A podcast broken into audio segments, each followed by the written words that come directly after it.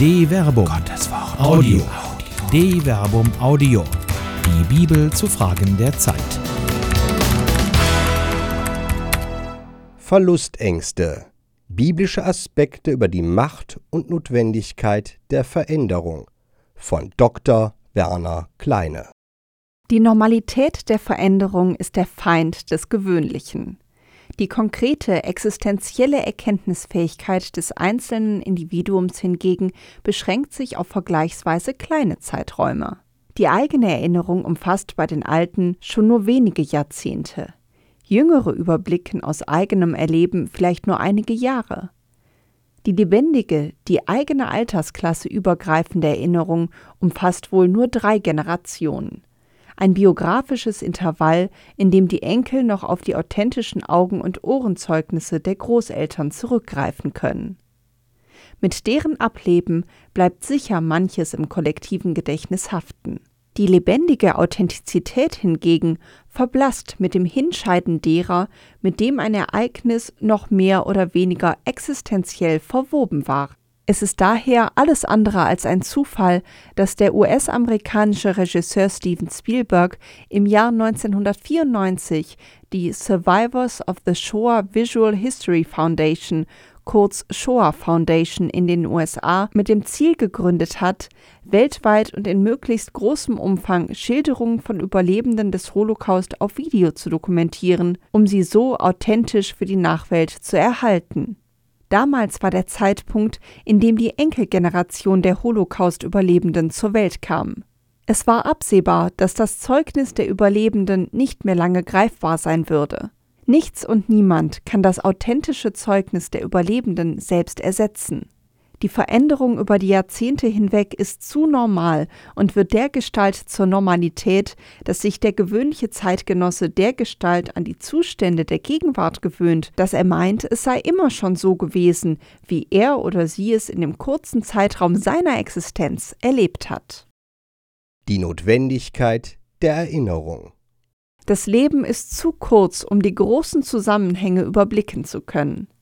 Das wird auch von einer zunehmenden Digitalisierung, die ein immer umfassenderes, für jeden zugängliches Wissen verheißt, nicht kompensiert. So stellt die Zeithistorikerin Eva Pfanzelter in einem Zeitinterview vom 27. Januar 2017 fest, Das Netz scheint zwar nichts zu vergessen, aber sich auch an nichts zu erinnern. Als Lehrende, als Historikerinnen können wir etwas Wichtiges daraus lernen. Es ist nie genug erklärt, mitgeteilt, erinnert. Die vergegenwärtigende Erinnerung, die letztlich auch die Normalität der Veränderung vor Augen führt, ist deshalb eine sich selbst perpetuierende Aufgabe, der sich die Einzelnen wie die Gesellschaft als Ganzes immer neu stellen müssen, wollen sie nicht in die Fallen der Verweigerung tappen, in die schon die Ahnen gefallen sind. Aber nicht nur das. Die Normalität der Veränderung, die der Erinnerung gegenwärtig wird, kann auch Gelassenheit hervorrufen, insofern deutlich wird, dass die Veränderung immer auch Neues hervorgebracht hat, aus dem die Gegenwart erst so werden konnte, wie sie ist. Das, was der Mensch heute als schützenswert erachtet, war eben nicht immer da. Es ist das Produkt eines Prozesses, der stetige Veränderung bewirkt, ein Prozess, der gemeinhin als Tradition bezeichnet wird. Tradition ist eben ein Vorgang und kein Zustand. Man kann sich nicht nicht verändern. Wo Veränderung ist, da ist auch Verlust. Erst der Verlust macht Platz für Neues. Das ist wohl der tiefere Sinn des Jesuswortes. Amen, Amen, ich sage euch, wenn das Weizenkorn nicht in die Erde fällt und stirbt, bleibt es allein. Wenn es aber stirbt, bringt es reiche Frucht. Johannes Kapitel 12, Vers 24. Es ist die Veränderung der Existenz des Weizenkorns, die erst das Fruchtbringen ermöglicht. Würde es sich dieser Veränderung verweigern, bliebe es tatsächlich nicht nur allein. Es würde über kurz oder lang verfaulen und einer sinnlosen Veränderung seiner eigenen Existenz anheimfallen. Die Weisheit des Jesuswortes offenbart, dass es nicht nur nicht möglich ist, den Zustand des Ist und Jetzt zu bewahren, es zeigt auch, dass einem auf ewige Besitzstandswahrung pochenden Konservatismus im Kern Fäulnis innewohnt. Diese innere Konsequenz führt Jesus selbst vor Augen, wenn er das Bildwort vom Weizenkorn im unmittelbaren Folgesatz konkretisiert. Wer sein Leben liebt, verliert es. Wer aber sein Leben in dieser Welt gering achtet, wird es bewahren bis ins ewige Leben. Johannes Kapitel 12, Vers 25. Der Text verwendet hier zwei bemerkenswerte Verben. Für verlieren findet sich im griechischen Text das Verb apollinai, das die ursprüngliche Bedeutung verderben, vernichtet in sich trägt. Hier wird der Zusammenhang mit dem im Bildwort vom Weizenkorn intendierten Verfaulung bei Nichtaussaat wieder aufgegriffen.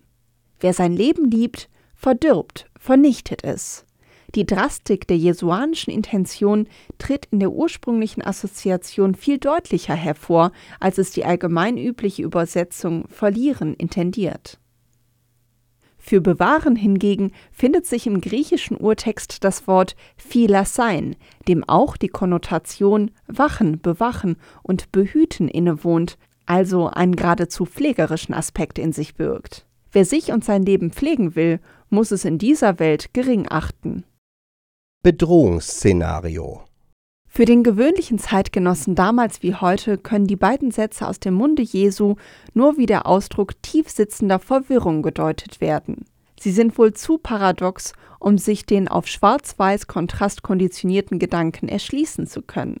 Warum sollte jemand sein Leben wegwerfen für etwas, das er nicht sicher weiß?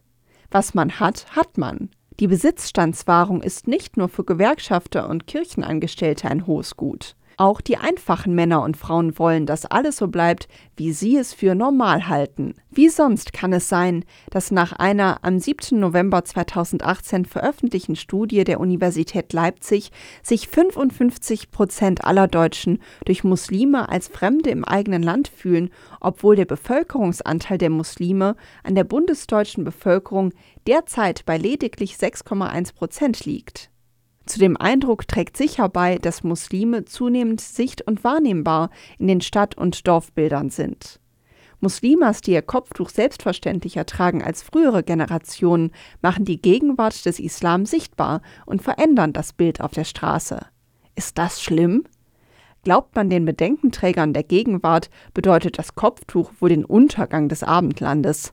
Tatsächlich aber macht sich hier wohl eher ein Verlust an Erinnerung breit, denn nur zwei Generationen voraus war es in vielen Städten Deutschland auch für hier geborene Frauen üblich, Kopftuch zu tragen. Kaum ein Bild von sogenannten Trümmerfrauen, in denen nicht Kopftücher zu sehen sind. Es ist der Verlust der Erinnerung, die das Kopftuch zur Gefahr werden lässt, und es ist der Verlust einer eigenen, fest verwurzelten Weltanschauung, die Muslime, die offenkundig über eine solche verfügen, zur Gefahr stilisiert. Vor allem aber ist es die Verklärung einer vermeintlichen Heimat, die so bleiben soll, wie sie war. Ja, wie war sie denn überhaupt, die sich nicht verändern darf? Es sind nicht die Fremden, die fremd machen. Genau in dieser Unfähigkeit und dem Unwillen zur Veränderung aber liegt der Keim einer geistigen Fäulnis, die ins Verderben führt. Verlustprinzip Die Bibel hingegen, die Urkunde Gottes, erhebt die verändernde Kraft des Verlustes gar zum Lebensprinzip. Darauf weisen nicht nur die bereits zitierten Jesusworte hin. Ein einfacher Blick in eine Konkordanz zeigt, wie oft die Begriffe aus dem Wortfeld Apollinei, Apolliein, Apoleia Verlieren, Verderben, Loslassen, Verlust, Verderbnis im Neuen Testament zahlreiche Verwendung findet. Das Abschiednehmen von Vertrauten, der Verlust von Gewohntem, die Veränderung scheint ein von Gott in seine Schöpfung gepflanztes Prinzip zu sein. Das fängt bei der sogenannten Vertreibung aus dem Paradies, das doch eher ein Aufbruch in ein mündiges Leben ist, an. Vergleiche Genesis Kapitel 3, Vers 22 bis 24 geht über Noah. Vergleiche Genesis Kapitel 6, Vers 17 bis 22 und Kapitel 9, Vers 8 bis 17 und Abraham. Siehe Genesis Kapitel 12, Vers 1 bis zum Exodus Israels. Vergleiche Exodus Kapitel 12 folgende. Die aufbrechende Veränderung ist bereits dem Volk Israel ebenso ins Herz gepflanzt wie das Tragen der ewig besitzstandswahrenden Bedenken. Wären wir doch im Land Ägypten durch die Hand des Herrn gestorben, als wir in den Fleischtöpfen saßen und Brot genug zu essen hatten. Ihr habt uns nur deshalb in die Wüste geführt, um alle, die hier versammelt sind, an Hunger sterben zu lassen. Exodus Kapitel 16, Vers 3. So reden eben die Zauderer, die lieber satt und faul sterben, als die Chance der Ungewissheiten einer gestaltbaren Zukunft zu begreifen. Denn darum geht es immer, um Gestaltung. So war es bereits für die beiden ersten Menschen, die von Gott mit dem Nötigsten und Wichtigsten ausgestattet ins Leben geschickt werden, damit sie selbst den Ackerboden bestellen und Leben hervorbringen. So war es bei Noah, der eine Arche mit eigenen Händen zu bauen hatte. So war es bei Abraham, der zum Urvater ganzer Völker werden sollte, und so war es bei Israel, das eine neue Zukunft als Volk Gottes vor sich hatte und eben gestalten konnte und im Gestalten immer wieder versagend sich doch wieder besann. Genau darin liegt die Kraft der Heiligen Schrift, dass sie die Erinnerungen von Generationen beständig vor Augen führt, Erinnerungen, die zeigen, dass selbst im Scheitern mit Gottes Hilfe eine Zukunft möglich ist. Wer sich auf Gott als Urgrund besinnt und sein Handeln in ihm verwurzelt, der kann, das lehren eben die Erfahrungen von Generationen, gelassen die Zukunft seines Lebens gestalten. Der weiß, dass der Verlust von Gewohntem letztlich Freiheit für neue Möglichkeiten bedeutet.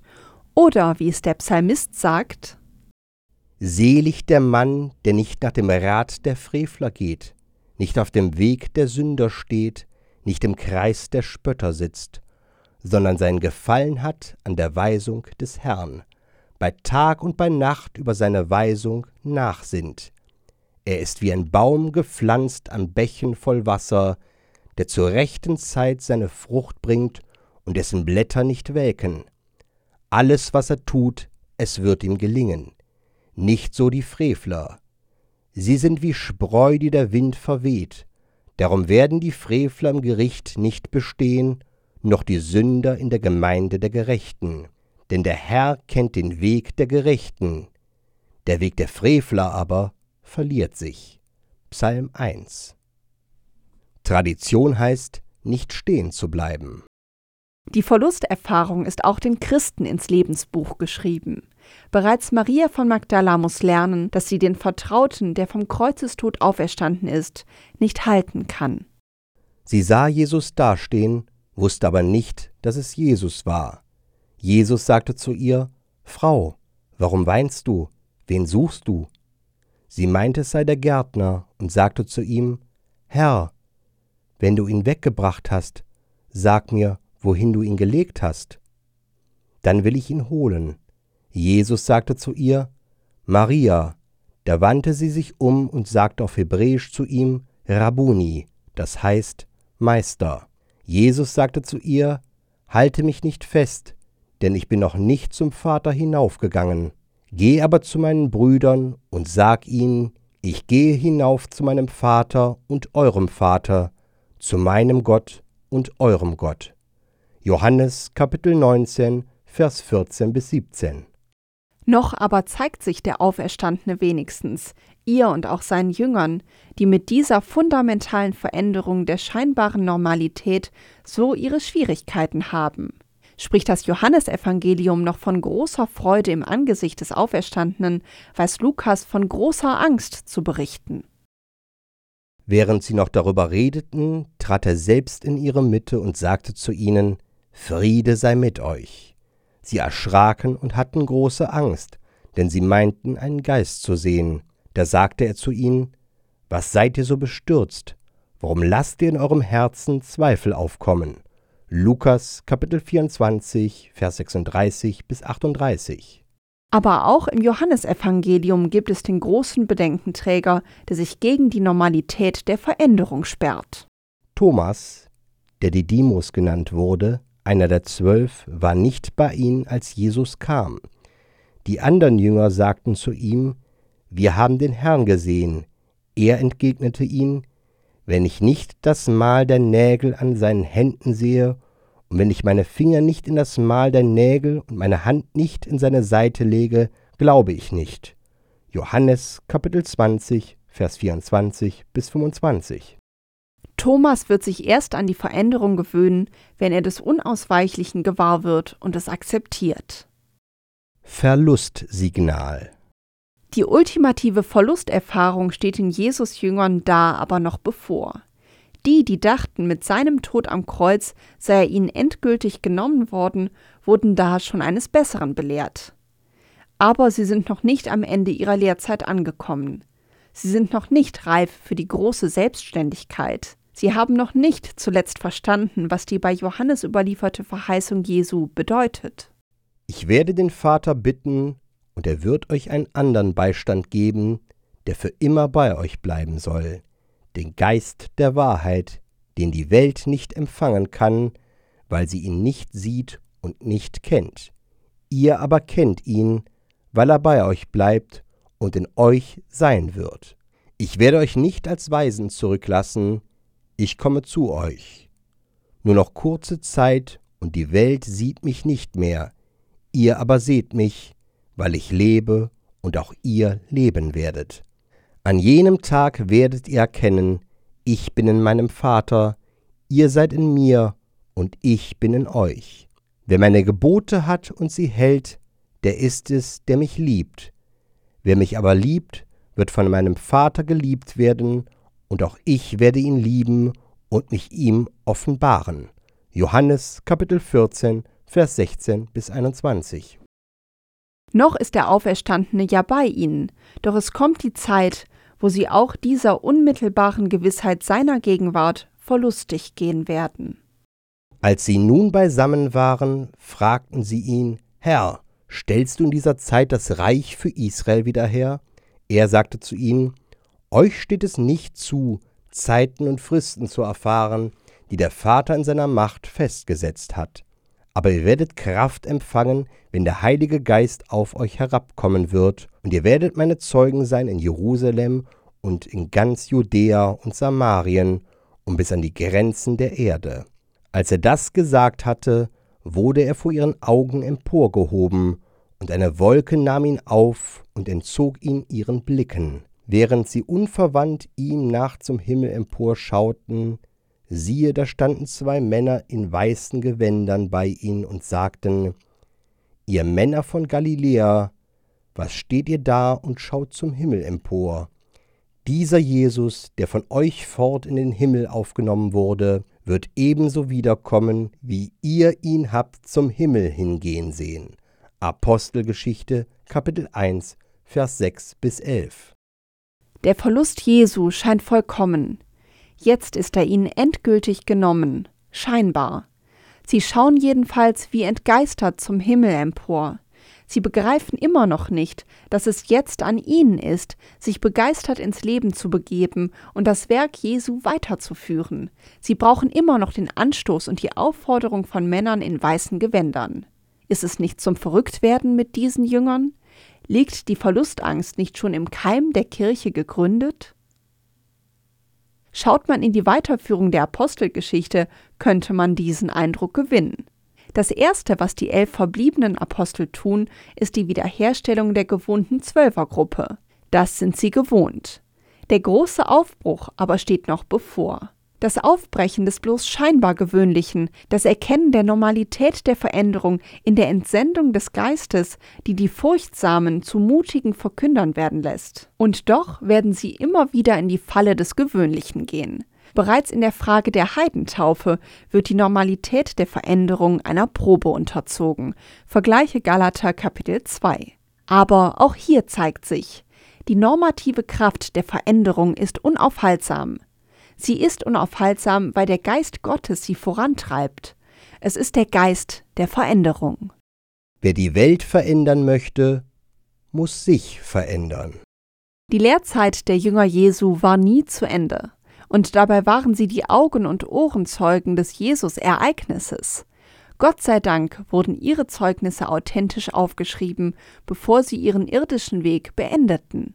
Nicht ohne Grund schreibt Lukas Schon viele haben es unternommen, eine Erzählung über die Ereignisse abzufassen, die sich unter uns erfüllt haben.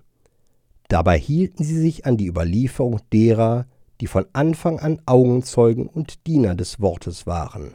Nun habe auch ich mich entschlossen, nachdem ich allem von Beginn an sorgfältig nachgegangen bin, es für dich, hochverehrter Theophilus, der Reihe nach aufzuschreiben.